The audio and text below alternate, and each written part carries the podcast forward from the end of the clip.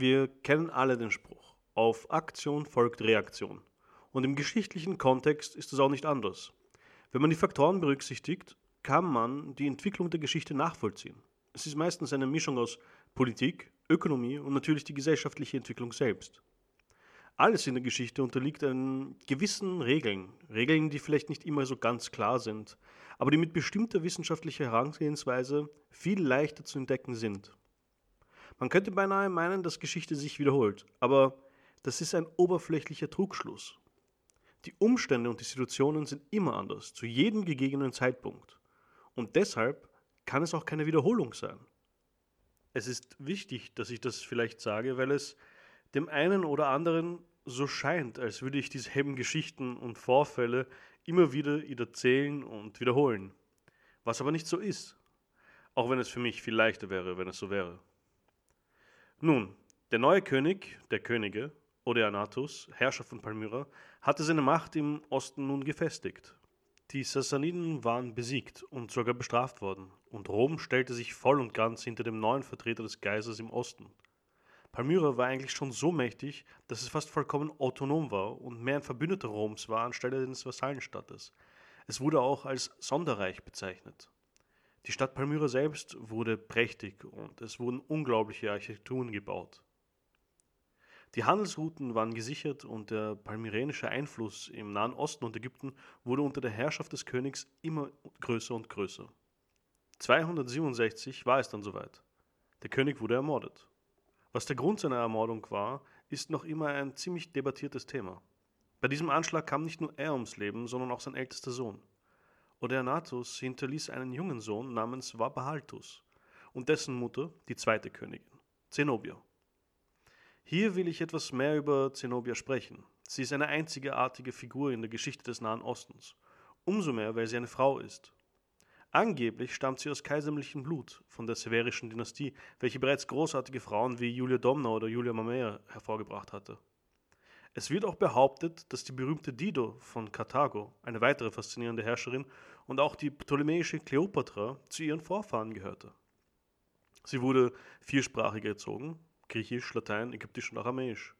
Nach arabischer Überlieferung war sie bereits von klein auf dafür verantwortlich, die verschiedenen riesigen Herden und die Hirten, die dazugehören, der Familie zu managen, weshalb sie schon eigentlich mit jungen Jahren gewohnt war, Männern Befehle zu erteilen. Der Chroniker Al-Tabari schrieb auch darüber, wie gut sie reiten konnte und mit den Pferden umgehen konnte. Sie war sehr ausdauernd und hatte ein unglaubliches Durchhaltevermögen. Sie marschierte mit ihren Soldaten in jungen Jahren und konnte wie ein professioneller Jäger jagen. Und was noch wichtiger ist, sie konnte anscheinend jeden unter den Tisch saufen. In der Historia Augusta wird noch ein weiteres hinzugefügt, und zwar ihre unglaubliche Schönheit. Sie war groß, von dunkler Haut, mit perlweißen Zähnen. Und anscheinend konnte ihr kein Mann widerstehen. Dieses Bild ist weiterhin von ihr geblieben, auch in der modernen. So gesehen klingt sie eigentlich mehr wie Wonder Woman. Aber gut, zurück zur Geschichte.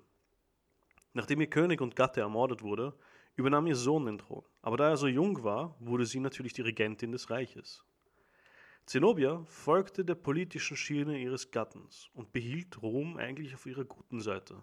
Das römische Reich war noch immer in einem ziemlichen Chaos. Aufgrund der verwirrenden politischen Situation in Rom selbst und den ständigen Einfällen der keltischen und germanischen Stämme in Europa war Syrien der stabile Teil des Reiches und aus diesem Grund aus dem Sinn der Römern. Auch die Sassaniden hatten ihre internen Probleme. Nach der Niederlage gegen die Palmyrer stand die Lage für den König Schapur I. nicht sehr gut und er musste sich gegen seine Rivalen und auch gegen die Adligen in seinem Reich kümmern und auch behaupten. Palmyra war nun in einer ausgezeichneten Lage und das wusste Zenobia. Sie selbst hatte sich nach Antiochia gemacht und sich dort mit den besten Leuten ihres Reiches umgeben. Philosophen, Eunuchen, Krieger und Gelehrten füllten ihren Hof. Ihre syrischen und beduinischen Soldaten waren ausgezeichnet ausgerüstet, vorbereitet und allzeit bereit. Die nächsten drei Jahre verbrachte sie eigentlich damit, die Territorien Syrien, Judäa, Jordanien und die Halbinsel Sinai zu ihr Reich dazuzufügen. Nichts zu Auffälliges oder Großes ihrer Meinung nach natürlich. Aber im Jahr 270 war es klar, was ihr eigentlicher Plan war. Syrische Truppen marschierten in Richtung Ägypten. Die Königin Zenobia wollte das derzeitige Chaos in Ägypten ausnutzen und das reiche Land für sich gewinnen. Obwohl es eigentlich noch keine offene Rebellion gegen Rom war, kam es zu einer großen Schlacht zwischen den dort stationierten Truppen des Statthalters und ihren syrischen Soldaten. Zenobia und ihre Generäle konnten die Schlacht für sich entscheiden und Ägypten zu einem Teil des Palmyrischen Reiches machen. Sie konnte sogar durch Verhandlungen mit dem Senat die Gebiete in Asia Minor, also Gebiete in der heutigen Türkei, für sich behalten. Für die Römer, die weiterhin daran glaubten, dass Zenobia treu war, war eine stabile Herrschaft im Osten eigentlich nur willkommen, da sie so oder so schon genug Probleme hatten. Der neue Kaiser in Rom wurde gehuldigt und sein Gesicht wurde auf der einen Seite einer Münze geprägt und natürlich das Gesicht des Kindkönigs auf der anderen Seite. Zenobia aber wollte mehr und ihre Ratgeber gaben ihr wirklich ausgezeichneten Rat. Sie ernannten ihren Sohn als Augustus und sich selber als Augusta. Ein Titel, der eigentlich ausschließlich für die Kaiserfamilie reserviert war. Sie fing auch wieder diplomatische Beziehungen mit dem Sassanidischen Reich an und öffnete die Handelsrouten wieder. Aber sich ohne vorher mit Rom zu konsultieren oder deren Interesse zu wahren. Im Jahr 271 erstreckte sich ihr Reich von der mittleren Türkei bis zur heutigen irakischen Grenze und von Armenien bis in den Sudan hinunter. Aber sie unterschätzte den neuen Kaiser. Kaiser Aurelian war ganz anders als seine Vorgänger. Er war Soldat durch und durch. Er stieg vom Soldaten zum Offizier und dann zum Kaiser auf. Aber er war zuerst Krieger und dann Herrscher. Und genau so verhielt er sich auch. Nachdem er die Vandalen, die Alemanen und dann auch noch die Goten in Europa besiegt hatte, blickte er in Richtung Osten und was er sah, war nur Verrat und Aufstände. Ohne einen Botschafter oder einen Entsandten zu schicken, um vielleicht nach einer Erklärung von seitens Zenobia zu verlangen, marschierte er mit seiner gesamten Armee Richtung Palmyra. Unterwegs ließ er jede Stadt und jedes Dorf, welches loyal zu Zenobia war und Widerstand leistete, einfach zerstören. Nur die Stadt Tiana verschonte er, nämlich von dort stammte sein Lieblingsphilosoph Apollonius. Nach diesem Akt der Gnade ergaben sich alle anderen Städte und er verschonte sie auch. Der Weg nach Syrien war ihm nun eigentlich geöffnet. Vor der Stadt von Daphne bei der Schlacht von Imae stießen nun beide Herrscher mit ihren Truppen aufeinander. Natürlich, die Erfahrung, die Aurelian als General hatte, war äußerst nutzvoll in dieser Schlacht und Aurelian konnte auch die Schlacht für sich entscheiden. Zenobia floh mit ihren Generälen nach Emesa. Dort kam es wieder zu einem Kampf und auch diesen Kampf gewannen Aurelians Truppen. Und Zenobia konnte aber wieder fliehen und diesmal nach Palmyra. Dort bereitete sie die Stadt auf äh, die Belagerung vor und hoffte darauf, dass die Verstärkung aus Persien für sie kommen würde, da sie einen Sandten dorthin geschickt hatte und nach Hilfe fragte. Aber vergeblich, niemand kam und die römischen Truppen eroberten die Stadt. Zenobia und ihr junger Sohn wurden von Aurelian gefangen genommen und nach Rom verschleppt. Ihre Ratgeber wurden allesamt exekutiert. Das Ende von Zenobia ist leider nicht so ganz bekannt. Es gibt verschiedene Erzählungen. Und ich werde euch zwei geben.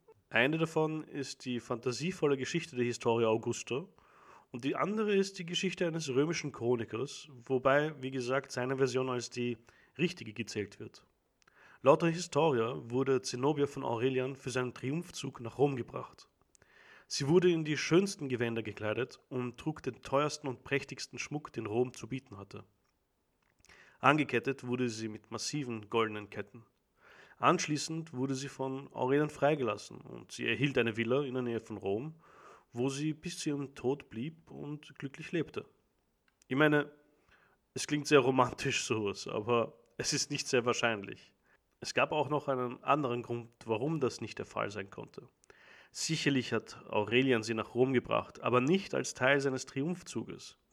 Er musste sich nämlich bewusst gewesen sein, was das für ihn bedeuten würde, wenn er vor den Römern stolz darauf gewesen wäre, eine Frau besiegt zu haben.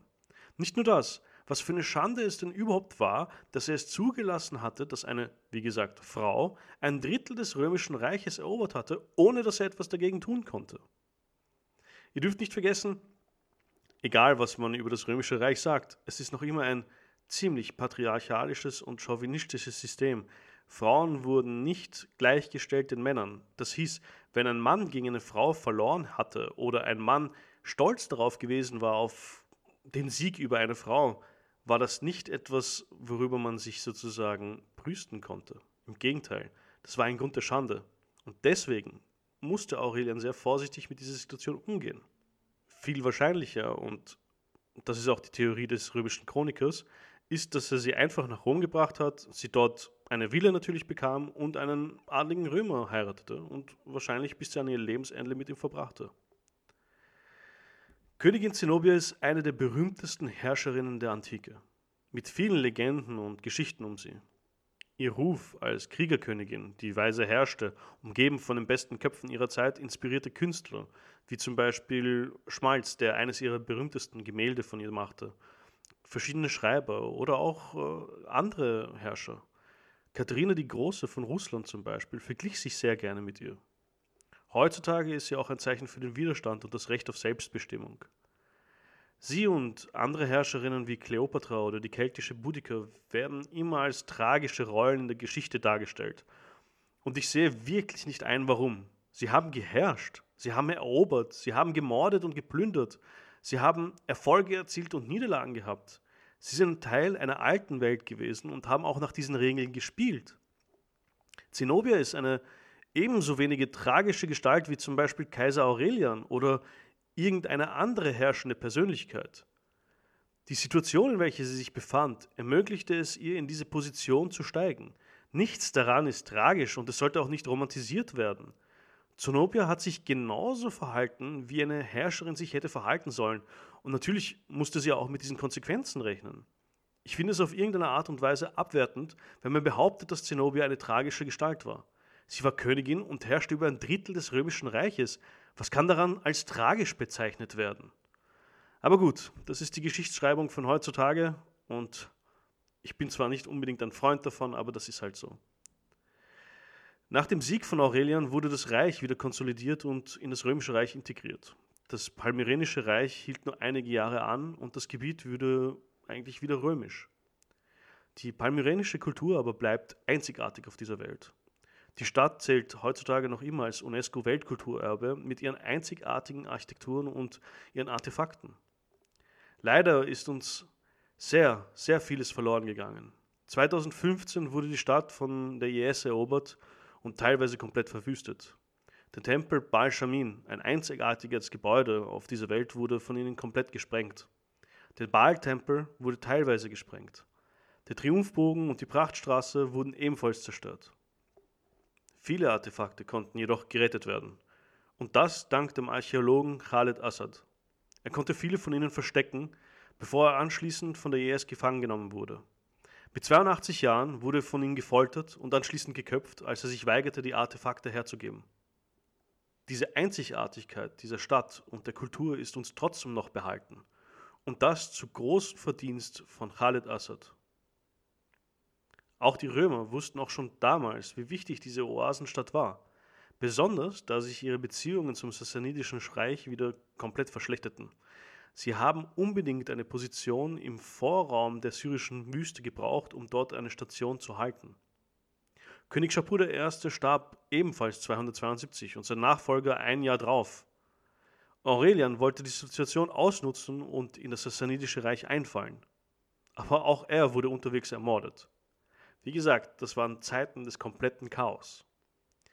Die nächsten Jahre waren für beide Reiche nicht sehr erfolgreich, aber durch diese Unruhe und die gewissen Umstände konnte sich eine neue Entwicklung der Lage kristallisieren. Ein Umschwung war auf dem Weg mit schwerwiegenden Folgen, und die alte Welt würde sich auf eine Art verändern, die wir bis heute noch zu spüren haben.